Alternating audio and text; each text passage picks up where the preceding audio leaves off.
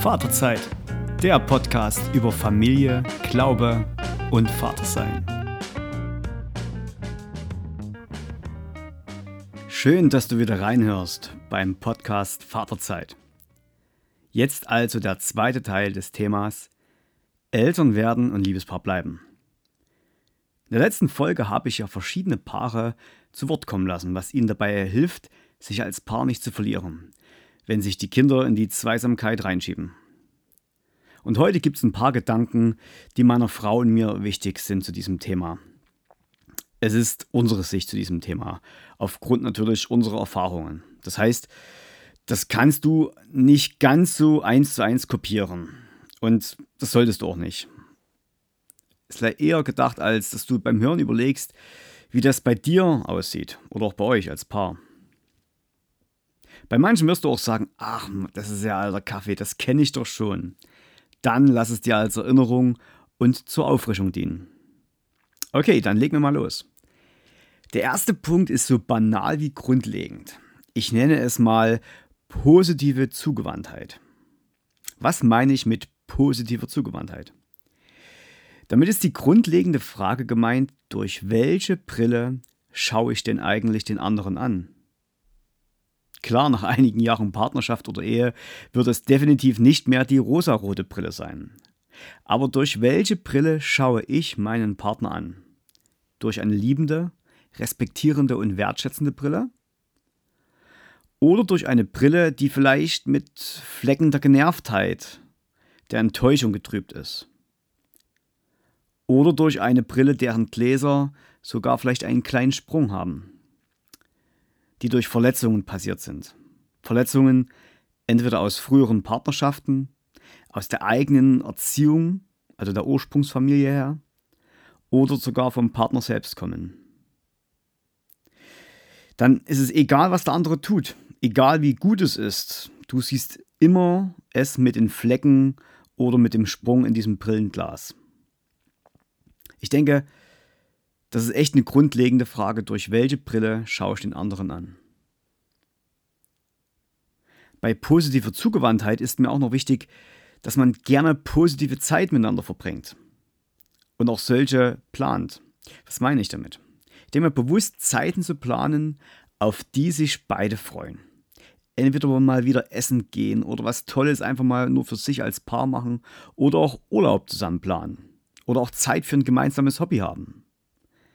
Also Zeiten, wo man sich gegenseitig in schönen Dingen erlebt. Und das ist dann die große Kunst, die es zu lernen gilt. Aber meine Erfahrung ist, irgendwie für alles Mögliche machen wir uns Termine, planen wir Zeit ein. Warum nicht auch für uns als Paar? Wenn man nicht selbst plant, dann wird man verplant. Daher Mut, freie Paarzeiten zu planen und auch freie Zeiten für sich alleine ohne den Partner zu planen. Aber das natürlich mit dem Partner abzusprechen. Nur mal nebenbei. Wir haben so viel Freizeit wie keine Generation vor uns. Aber trotzdem klagen wir oft, dass wir irgendwie freie Zeiten eben nicht haben, dass sie irgendwie fehlen. Aber da mache ich dir Mut, schau mal deine Tagesabläufe an und auch deine Woche. Wir haben alle 168 Stunden Zeit in der Woche. Fangen wir abends an bei der Abendgestaltung. Wie gestaltet ihr eure Abende? Welche Serien schaut euch an? Wie lange dauert das? Oder zockt ihr? Oder habt ihr auch vielleicht immer abends auch Treffen als in einem Ehrenamt mit der Gemeinde? Das hat alles seine Zeit und seine Berechtigung zum Abspannen, zum Beteiligen sich an, an verschiedenen anderen Sachen. Aber wo ist da die Grenze? Ich denke mal, Zeitdiebe klopfen nicht einfach an und sagen, hallo, ich wollte nur mal eben kurz Bescheid sagen, dass ich dir jetzt deine Zeit stehle. Es sind schleichende Prozesse, die es immer mal wieder zu entlarven gilt. Den zweiten Punkt nenne ich wohlwollende Autonomie. Das klingt immer so hochtrabend, aber ist eigentlich ein ganz einfaches Konzept dahinter. Das bedeutet, die eigenen Bedürfnisse und auch die des Partners ernst nehmen. Unser Familienalltag läuft wie ein Motor so ab. Doch es ist wichtig, immer mal wieder innezuhalten und sich zu fragen, was brauche ich denn eigentlich? Und was braucht mein Partner gerade?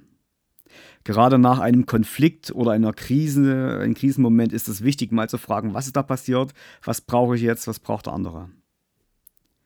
Es ist sehr wichtig, dass man weiß, was man selbst gerade braucht und das auch ehrlich zu sagen.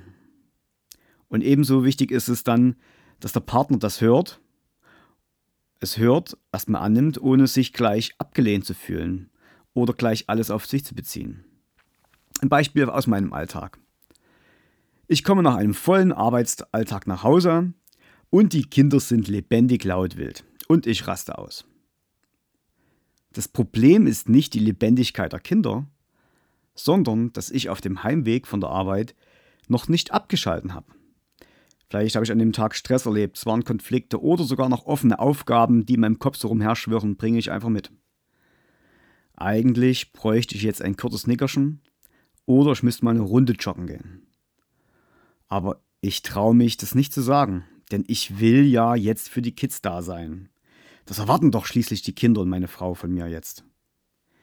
Und da tat es so oft schon gut, wenn meine Frau das gesehen hat und das gemerkt hat und dann mir die Freiheit gab, hey, Geh lieber noch mal eine Runde raus, laufen.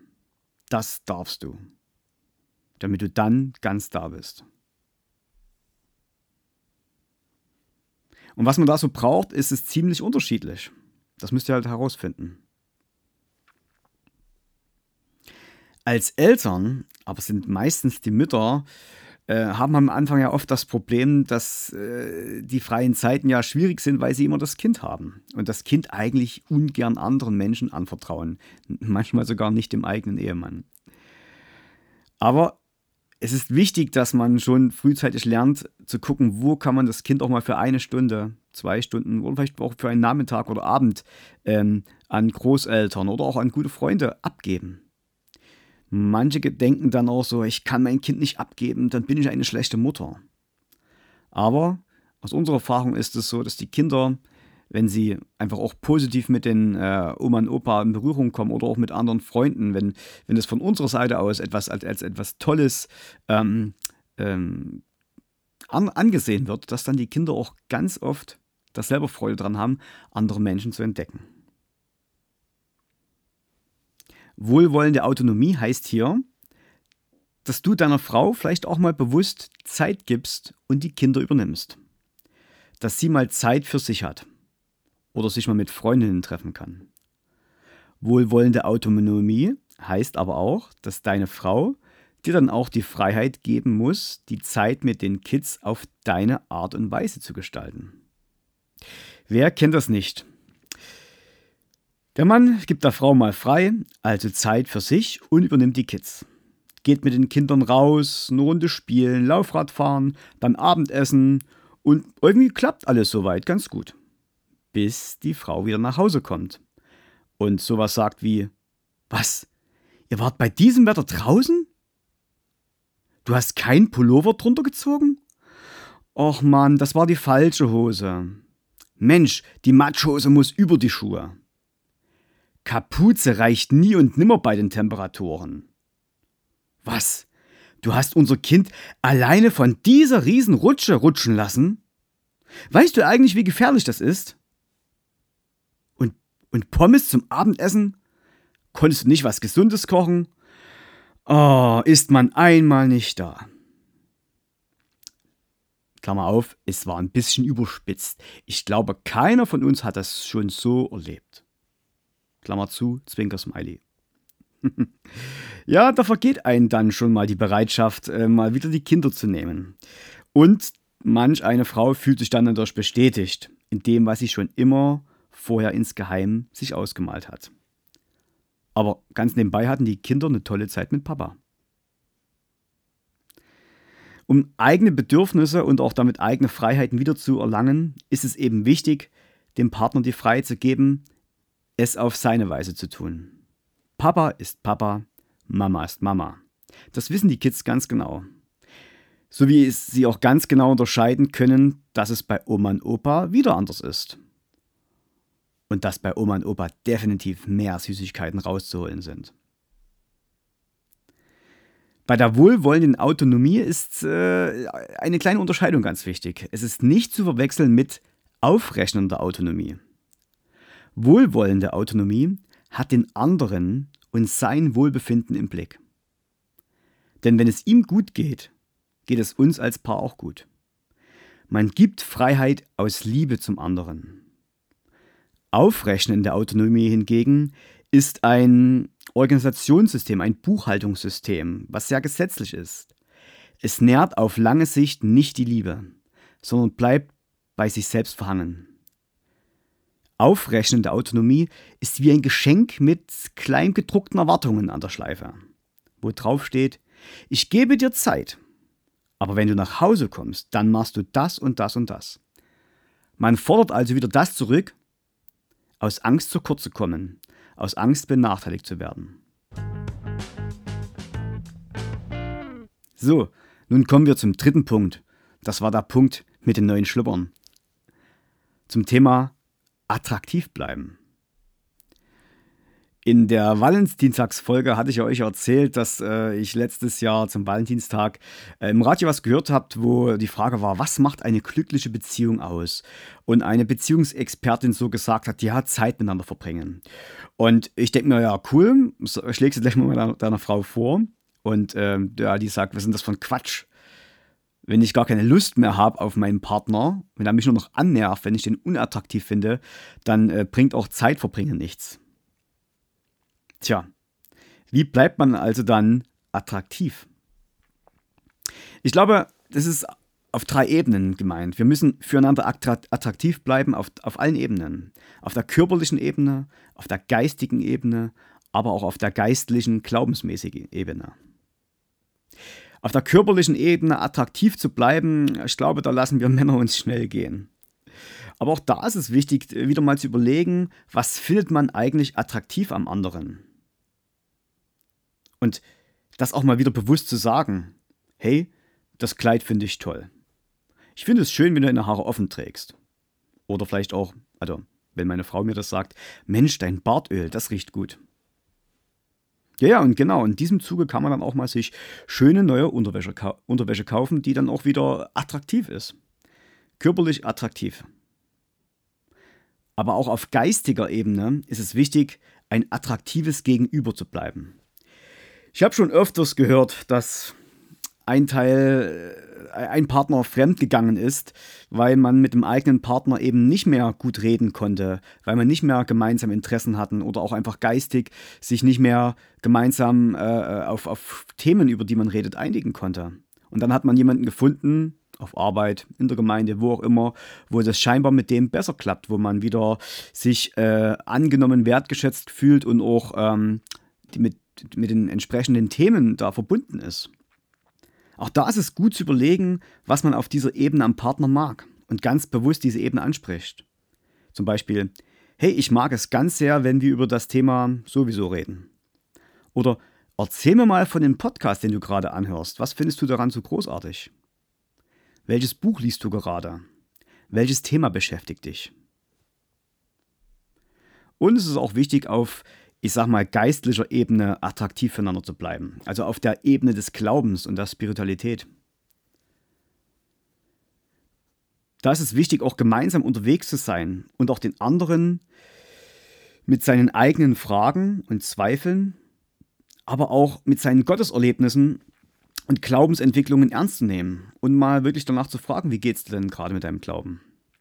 In meinem berufsbegleitenden Theologiestudium hatte ich einen Kommilitonen, der seine theologischen Gedanken nicht mehr mit seiner Frau teilen konnte. Teilweise hat sie es nicht interessiert, teilweise kam sie aber auch nicht mehr hinterher und mit der Komplexität war sie auch überfordert. Und da ist es echt wichtig, sich gegenseitig am Glauben des anderen teilnehmen zu lassen und auch zu sehen, welche Art des Glaubens, welchen Zugang zu Gott der andere hat und wie ich ihm dabei helfen kann, diesen zu leben. Der vierte Punkt ist ein Klassiker. Wer kennt sie nicht? Die fünf Sprachen der Liebe. Dieses Konzept von äh, Gary Chapman ist dem einen oder anderen bekannt, aber immer wieder wertvoll, neu durchdacht zu werden und vor allem zu praktizieren. Das Konzept geht davon aus, dass jeder einen oder zwei Liebessprachen hat, die er versteht und die seinen Liebestank auffüllen. Und wenn ich die Liebessprache des Partners kenne, ist es enorm wichtig, diese zu sprechen, dass er sich von mir geliebt und wertgeschätzt fühlt. Und natürlich ist es auch hilfreich zu wissen, was man selbst braucht, um sich geliebt zu fühlen. Wenn das dann dein Partner auch noch weiß und spricht, dann ist schon sehr, sehr viel gewonnen, ein Liebespaar zu bleiben. Zur Auffrischung, die Liebessprachen sind Lob und Anerkennung. Also wirklich verbal zu sagen, hey, das machst du toll, ich bin stolz auf dich, das finde ich richtig gut, das Projekt hast du toll gemacht oder das Essen war lecker, du hast toll mit den Kids gespielt. Lob und Anerkennung. Die zweite Sprache ist die Zweisamkeit. Also wirklich Zeit zu zweit verbringen. Nicht gemeinsam auf irgendwelchen Partys mit vielen Leuten, sondern zu zweit. Hilfsbereitschaft.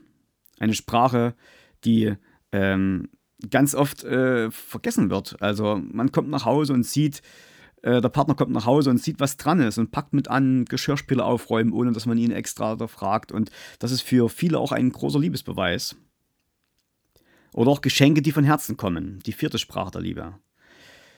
Manche gehen da ja voll ab, wenn wirklich äh, immer mal wieder ein paar Blumen mitgebracht werden oder einen kleinen Zettel am Spiegel klebt oder auch besondere Geburtstagsgeschenke oder auch Schmuck. Also manche merken wirklich, der, der, der Liebestank wird gefüllt, wenn der andere mir Geschenke macht. Das müsst ihr mal abchecken. Viele, die kenne ich auch, die sagen, ach nee, Geschenke sind mir gar nicht so wichtig. Ne? Dann wird es wahrscheinlich nicht die Liebessprache sein. Und die fünfte Liebessprache ist Zärtlichkeit und Sexualität. Berührungen zwischendurch, vielleicht ein Begrüßungskuss, streicheln über den Arm, in den Arm nehmen. Einfach dieses körperliche angenommen sein und das körperliche Wohlfühlen beim anderen.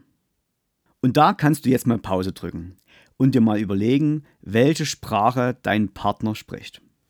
Also in welcher Sprache du deinem Partner, in welcher Sprache du zu deinem Partner reden musst, dass er sich geliebt fühlt, dass sich sein Liebesdank auffüllt. Und dann frag dich selber auch mal, welche Sprache braucht mein Herz? Das kannst du einfach mal machen, einfach mal dir aufschreiben. Ich fühle mich von meinem Partner geliebt, wenn. Punkt, Punkt, Punkt. Und da einfach mal aufschreiben. Das kann natürlich auch ganz konkret dein Partner auch machen. Ich fühle mich von dir geliebt, wenn du. Punkt, Punkt, Punkt. Und wenn du das noch gar nicht so genau sagen kannst, welche Liebessprache du sprichst, dann probier einfach mal so einen Liebessprachetest aus. Einfach mal googeln liebessprache.de und da gibt es so 20 Fragen, die du anklicken kannst. Und das gibt dir zum Schluss eine Tendenz, was so ein, zwei Richtungen sind, was deine Liebessprache ist. Der fünfte Punkt ist vor allem durch die Digitalisierung stark vorangeschritten. Das Podcast-Bild zeigt dir einen Strand, die Sonne geht gerade unter, Meer im Hintergrund, ein leckeres, kühles Bier und einen tollen Aperol Spritz. Ein tolles Bild zum Posten. Es war der letzte Urlaubstag in Schweden am Strand. Mensch, da könnte man echt neidisch werden. Oh ja, davon träume ich jetzt auch. Was das Bild aber nicht sagt, ist, dass der Aperol Spritz in Schweden 10 Euro gekostet hat und das Bier 8 Euro. Das Bier zudem eigentlich nicht so lecker war. Und kurz nachdem wir dieses schöne Bild gemacht haben, eins unserer Kinder über die Picknickdecke rennt und den 10 Euro Aperol Spritz umschüttet. Und weil wir als Eltern wieder übertrieben haben, haben wir natürlich den Abend, der letzte Abend im Urlaub, sehr lange ausklingen lassen, den Sonnenuntergang noch geguckt und äh, das wäre weit ausgereizt, bis die Kinder komplett überdreht waren und dann ein großes Geschrei war äh, beim Zubettbringen. Ich meine damit Scheinbilder entlarven. Digitale Scheinbilder entlarven. Filme, Social Media, Werbung zeigen uns oft nur die schönen Momente und nicht den Konflikt hinter dem Bild. Und dann geben wir uns dem Schein hin, dass es bei dem oder bei der viel besser läuft und fängt an zu vergleichen. Und wie sagte schon Sören Kierkegaard, Vergleichen ist das Ende des Glücks und der Anfang der Unzufriedenheit. Deswegen mache ich dir Mut, überprüfe mal deine Einflüsse, deine Erwartungen. Pass auf, was du dir ansiehst, wo du dir deine Inspiration herholst. Frag mal, sind deine Vorbilder, deine Influencer deine Inspirationsquellen wirklich gut für dich? und auch für euch als Paar. Was ist für uns realistisch und was ist auch komplett überfordernd?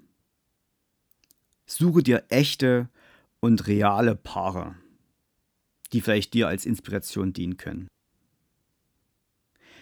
So, jetzt kommen wir zum Punkt 6. Also der sechste Punkt, der aber auch Sex ist und Zärtlichkeit. Ich denke, Sex oder Sexualität und Zärtlichkeit, das sind die zentralen Merkmale eines Liebespaares. Und dazu hat meine Frau einige spannende Sachen zu sagen. Dafür habe ich sie mal mit ihr eingeladen, hier diese Gedanken ähm, mit reinzubringen. Ja, ein Hallo von mir. Schön, dass ich heute hier mit dabei sein kann. René, ich fühle mich sehr geehrt, einen Platz in deinem Podcast zu haben. Ähm, aber bestimmt muss ich gleich einige von ent euch enttäuschen. Sorry, aber ich werde jetzt nicht aus unserem Sexleben plaudern oder irgendwelche spannenden Geschichten erzählen. Ich habe ein Buch gelesen, das hieß Familie werden, Paar bleiben von Hans und Bettina Jeluschek. Und ich fand das Buch sehr gut und es gab ein Kapitel, ähm, wo es darum ging, dass gerade nach der Geburt eines Kindes manche Probleme auftreten können, die die Sache mit der Sexualität doch beschweren.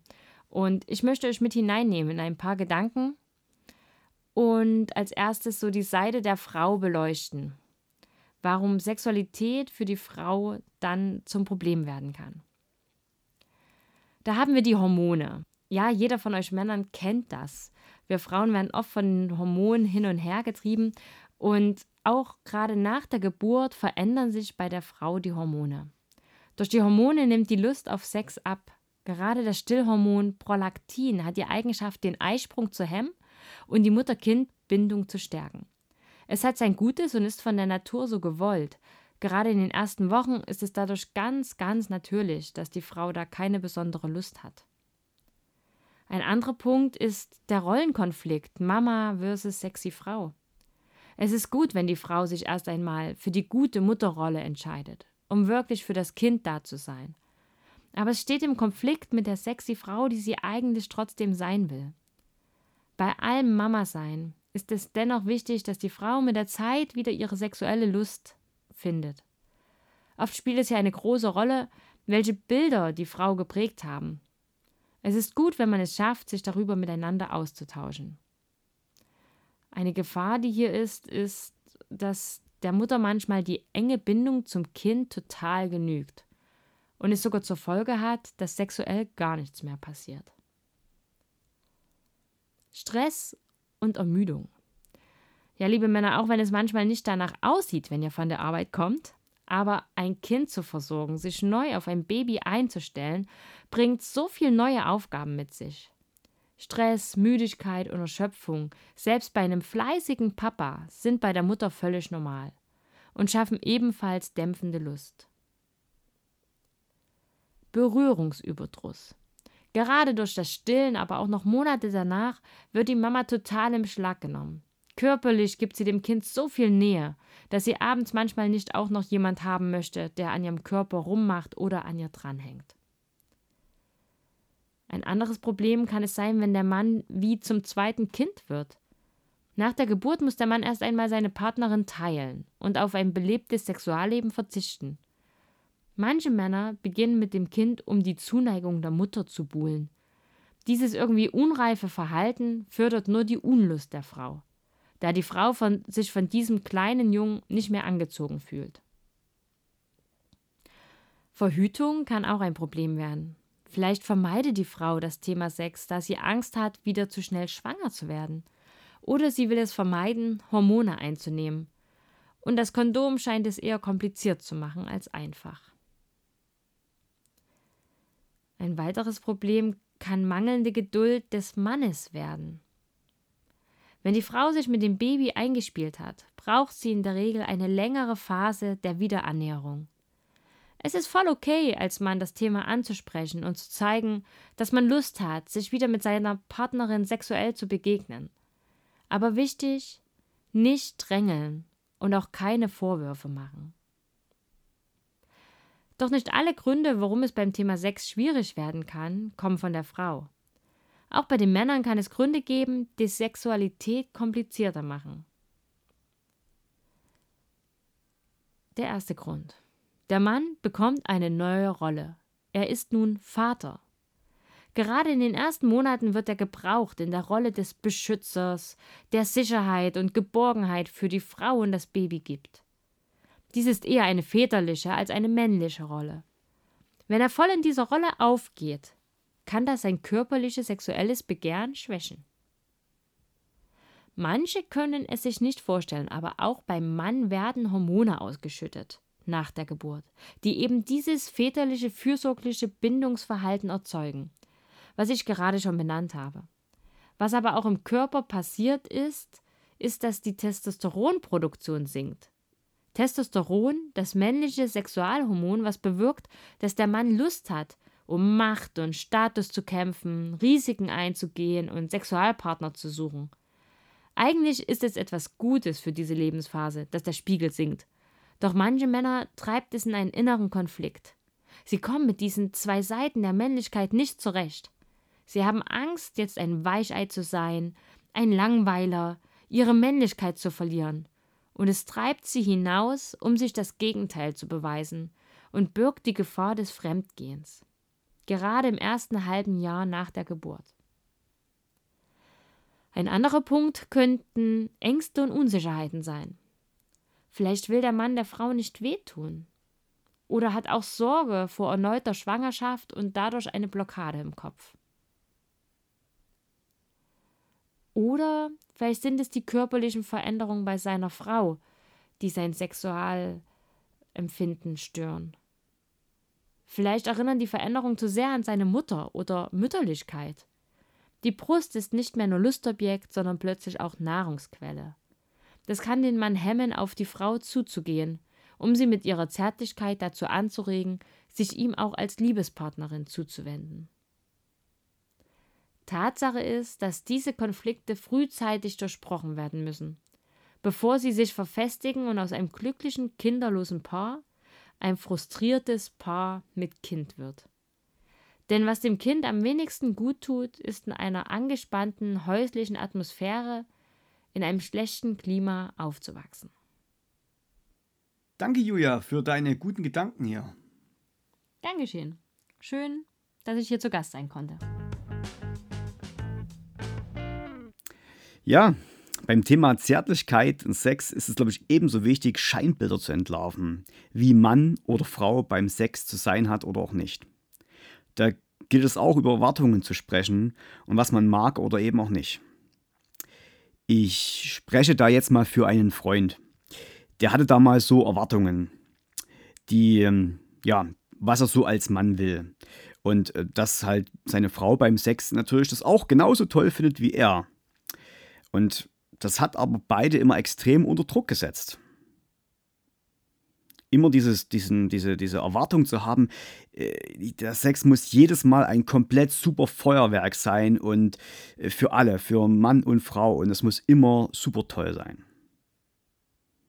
Irgendwann hat der Freund, also ne, ich spreche für einen Freund, äh, es geschafft, mal darüber zu reden mit seiner Frau und dann zu merken, hey, diese Erwartungen, die stressen beide nur und überfordern beide auch nur. Zum Thema Sex ist mir ein guter Vergleich eingefallen. Also zumindest finde ich den Vergleich gut. Ich vergleiche mal Sex mit Kaffee. Es gibt für mich funktionalen Kaffee und leckeren, schönen Kaffee. Funktionaler Kaffee ist einfach Kaffee, der einfach wach macht, der alltagstauglich ist, der einfach okay schmeckt und einfach alltagstauglich ist. Ohne groß Schnickschnack. Und es gibt schönen Kaffee wo man sich wirklich Zeit nimmt, die Bohnen mit der Kaffeemühle zu mahlen. Auch mal andere Bohnen, auch nochmal eine andere Bohnensorte zu testen, nicht immer nur die Arabica. Der vielleicht auch etwas mal etwas fruchtiger schmeckt oder auch nussig schmeckt. Wo man sich wirklich die Zeit nimmt, einfach zum Genießen. Und ich glaube, es braucht beides im Leben. Funktionalen Kaffee und schönen Kaffee. Genauso auch mit Sex. Es braucht beides. Den funktionalen Sex sage ich mal, und auch den schönen Sex. Wenn es nur das erste gibt, dann wird es, glaube ich, bald sehr, sehr einseitig, egoistisch und eben nur rein funktionell technisch. Und nur das andere ist, glaube ich, auch realitätsfern und überfordert im Endeffekt beide. Auch Berührungen im Alltag sind ganz wichtig. Einfach der guten Morgenkuss in den Arm nehmen oder drücken. Und vor allem körperliche Berührungen schütten ein Hormon aus, was uns wirklich aneinander bindet. Und dazu kann es auch mal helfen, wenn der Kopf voll ist, einfach mal irgendwas zu spielen. Im Lockdown-Zeiten habe ich mal mit einer Frau einfach mal, weil uns echt irgendwie die Decke auf den Kopf gefallen ist, haben wir einfach mal Flaschendrehen gespielt. da kommt man sich richtig blöde vor, aber es hat echt Spaß gemacht. Oder auch einfach mal Spotify-Liste an und einfach mal tanzen. Einfach mal seine Lieblingslieder reinknallen und einfach mal nicht dran denken, wie, was die anderen denken könnten, weil es ist ja niemand anders da. Es ist ja nur deine Frau und du. Und dann tanzt ihr einfach mal zu den Liedern, wo ihr Bock drauf habt. Und der letzte Punkt ist, glaube ich, der, mit einer der wichtigsten Punkte überhaupt. Es gibt einen Buchtitel, der heißt Wenn Sünder sich das Ja-Wort geben. Und das äh, sagt eine sehr, sehr tiefe Realität aus. Wir werden nicht perfekt werden. Wir können noch so gut miteinander reden und Eheseminare besuchen. Wir werden uns auch in Zukunft immer noch verletzen. Wir werden uns enttäuschen. Wir werden uns vielleicht auch schockieren. Wir werden nicht und noch nie die Sehnsucht äh, in uns füllen mit dem anderen. Kein Partner der Welt kann eigentlich diese tiefe Sehnsucht in uns ausfüllen. Und immer wieder brauchen wir selbst, so finde ich das persönlich, die reinigende, heilende und wieder zuwendende Vergebung in Jesus. Deswegen ein beliebter äh, Vers bei äh, Trauungen ist ja auch aus dem Epheserbrief, vergebt einander, so wie Christus euch vergeben hat. Und das ist einfach ein echt zentrales Ding, sich immer wieder zu vergeben, nicht lange zu schmollen, sondern immer wieder vorhin zu kommen und ähm, ja, um Vergebung zu beten. Und auch da mal wieder auch Gott bitten, dass er einem die Kraft gibt dazu. Und bleibt in der Gemeinschaft der Ehepaare.